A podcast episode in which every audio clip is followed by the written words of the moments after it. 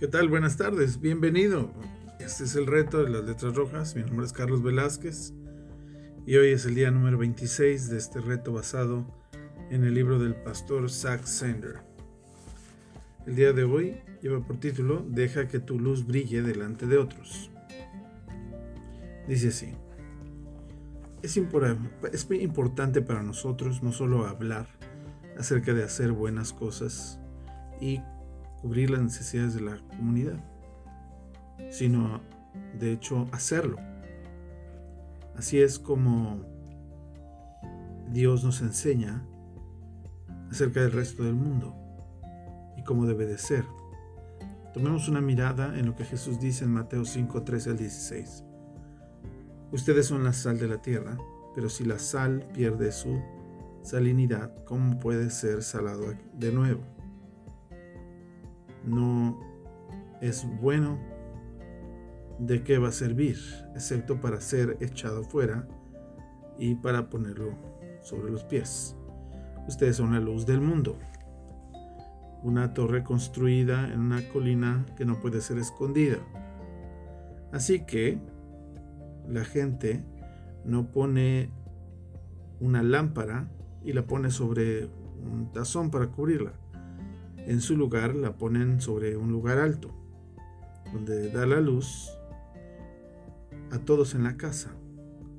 De la misma manera, dejen que su luz brille delante de otros y que ellos puedan ver sus buenas obras y glorificar a su Padre que está en el cielo.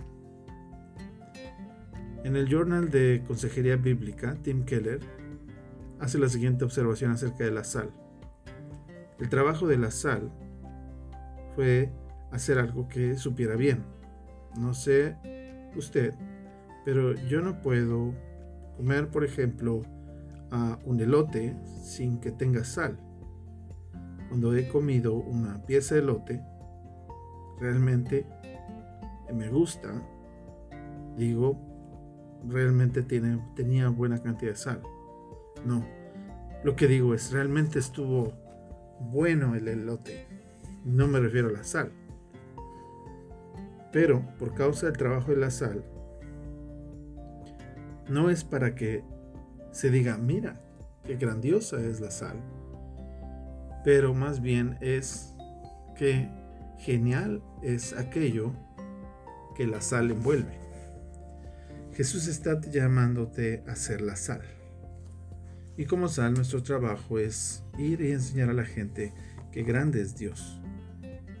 Cada vez que predico, el éxito del sermón no está basado en lo que la gente piensa en mí. Está basado en lo que prediqué acerca de Jesús y cómo Él es nuestro héroe. Si yo predico y alguien viene después del sermón y me dice, ese pastor es inteligente o ese pastor fue chistoso, entonces no he hecho mi trabajo. Mi trabajo es apuntar a la gente a Jesús y darle a Él toda la gloria, no a mí. Es lo que la sal haría. Así que para este reto, trabajo como sal de la tierra es apuntar a la gente hacia Dios y enseñarle cuán grande es Dios. Eso es lo que realmente significa para nosotros ser la luz o dejar que nuestra luz brille no mantenemos esta luz por nosotros mismos. De hecho, brillando con nuestra luz y siendo la sal, en otras palabras, haciendo buenas obras y cubriendo las necesidades de la comunidad. Entonces estamos enseñando quién es Dios al resto del mundo y de qué manera Dios ha cumplido lo que Él quiere que su pueblo sea. Dios ha querido que nosotros representemos a Él para el resto del mundo desde el principio. Es lo que Él quiere o lo que Él quiso que hicieran los israelitas en el Antiguo Testamento. Y esto es lo que Él quiso para sus discípulos. Y esto es lo que Él nos llama como sus seguidores para que seamos la iglesia el día de hoy. Lo más increíble es que Jesús dice, que lo que Jesús dice lo que alguien puede ver es que por medio de estas buenas obras, nosotros glorificamos a Dios por causa de nosotros, por causa de nuestras obras. Eso es increíble. Sin embargo, quiero que estén precavidos acerca de algo. Me encuentro frecuentemente y parece eh, es algo que necesito señalar. He visto a muchos cristianos que brillan con sus luces realmente brillosos en lugares donde la gente está bien iluminada. En otras palabras, he visto muchas personas que brillan, que creen en Jesús, hacer buenas obras y que dicen todas las cosas correctas acerca de Dios en lugares donde ya hay muchos cristianos. En otras palabras, es fácil brillar tu luz y servir en la iglesia o en un grupo cristiano, pero es difícil brillar tu luz en lugares oscuros o lugares donde no hay cristianos, donde tus puntos de vista o opiniones no son la mayoría. Dios nos llama a brillar con nuestra luz, no acerca de otros cristianos, pero especialmente en lugares donde hay oscuridad. Es increíble pensar acerca de lo que hacemos y de la manera en que vivimos y de qué manera nosotros podemos apuntar a la gente a una relación real con Dios. Tal vez nosotros no conozcamos qué clase de impacto hemos hecho en, la vida de alguien más, pero continuaremos ser fieles en servirle y dándole a Él la gloria. A través de lo que hacemos y de la manera en que vivimos podemos apuntar a la gente a una relación real con Dios. Por favor, dése cuenta de esas secciones y de las secciones que leemos en el devocional. El plan de Dios desde el principio con los israelitas es que los discípulos de Jesús y su iglesia siempre lo representaran a Él delante del mundo, viviendo una vida de obediencia y santidad.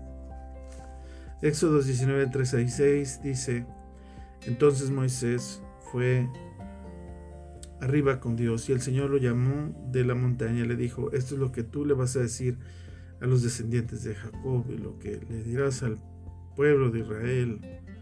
Ustedes han visto lo que yo hice en Egipto y cómo los levanté sobre alas de águila y les traje esto y les traje delante de mí. Ahora, si me obedecen plenamente y siguen mi pacto, delante de las naciones ustedes serán mi posesión atesorada,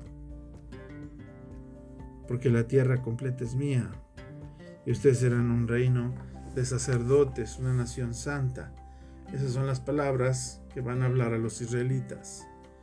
Primera de Pedro 2 del 9 al 12, pero ustedes son gente escogida real sacerdocio, una nación santa, una posición especial de Dios, para que declaren las maravillas de aquel que los llamó de las tinieblas a su luz admirable. Alguna vez ustedes no eran su pueblo, pero ahora ustedes son pueblo de Dios. alguna ocasión no recibían misericordia, pero ahora han recibido misericordia.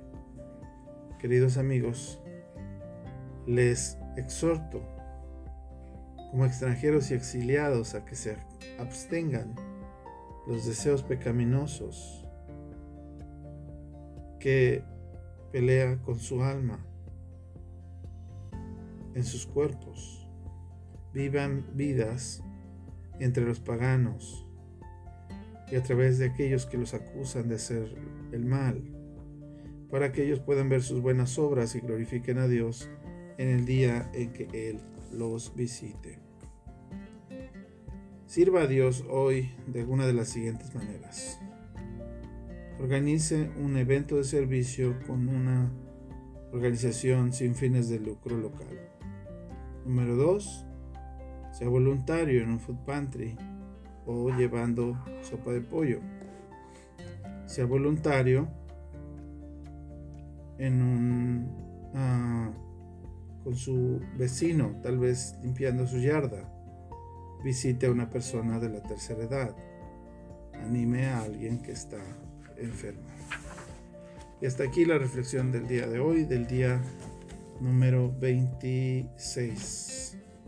Nos vemos mañana, Dios te bendiga y que puedas brillar la luz de Jesús delante de los que no lo conocen y puedas ser la sal de la tierra. Que Dios te bendiga.